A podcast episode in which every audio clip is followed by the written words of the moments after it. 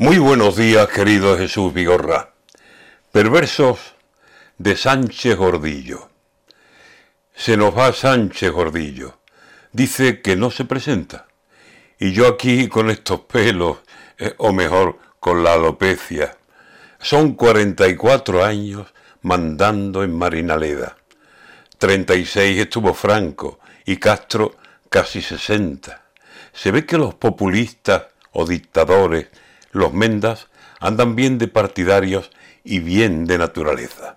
Cierto es que Sánchez Gordillo mandó con las papeletas, pero instalando en su pueblo un régimen de ultraizquierda en el que si se movían se quedaban más bien fuera del aparato y de todo lo que Juan Manuel quisiera. Planeaba la autarquía por las lindes de la sierra.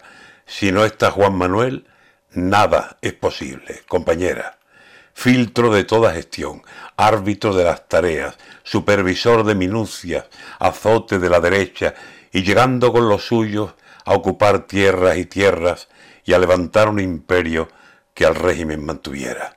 O bien ocupar chalés y posar a pierna suelta en tumbonas del jardín, jugar a rico en venena aunque suden comunismo.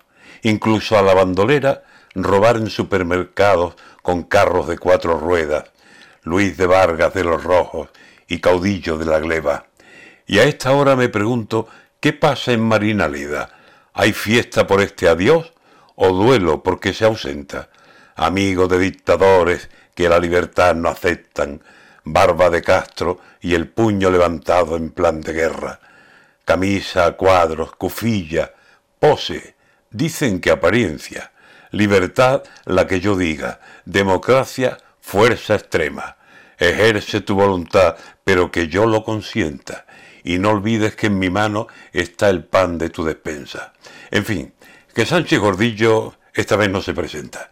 Y yo, que de él no tengo ni malas ni cosas buenas, ni pienso ponerme luto ni celebrarlo con fiesta, por más que me guste ver cuando un extremo se aleja.